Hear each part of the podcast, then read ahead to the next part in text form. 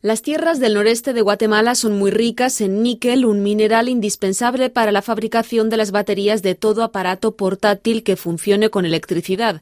Las empresas mineras extranjeras se disputan las concesiones de yacimientos situados en tierras ancestrales mayas de la comunidad Quechik.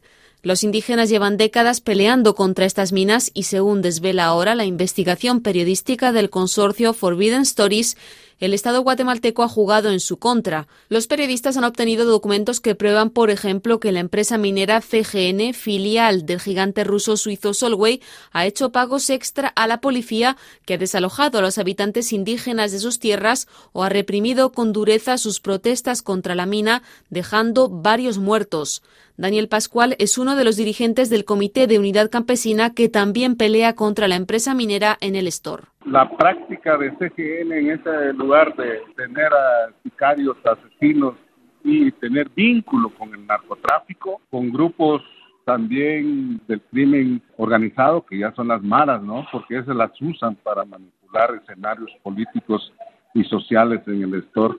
Nos parece de una forma total de impunidad y de corrupción lo que ha existido porque han comprado alcaldes, alcaldes municipales del Estor, han creado organizaciones paralelas a las organizaciones sociales y populares del Estor. Esta investigación nos demuestra que es el Estado que ha caído, ¿verdad? Porque han sido asesinados estudiantes que han hecho prácticas, asesinados liderazgos en la zona y manipulado escenarios para imponer estados de sitio constantes sí es una cuestión explosiva, ¿verdad? Que nos demuestra la investigación. Por el pueblo de El Estor transitan cada día decenas de camiones llenos de níquel que hasta el inicio de la guerra debía ser procesado en Ucrania. Los habitantes consiguieron que se llevara a cabo un referéndum sobre el proyecto minero, pero ni siquiera eso paró la extracción del mineral.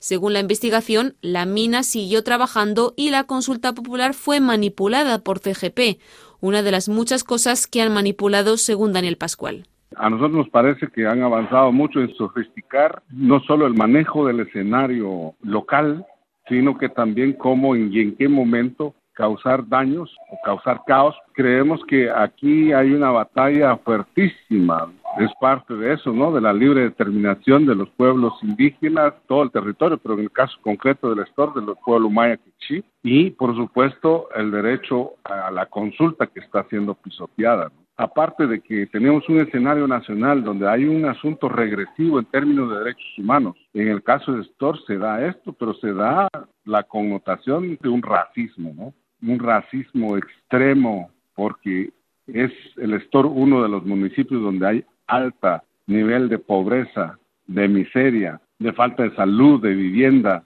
de agua entubada, eh, hay desnutrición, hay una situación de pobreza extrema y teniendo toda esa riqueza que lo está absorbiendo y se lo está llevando el proyecto CGN, la empresa CGN y, Solway.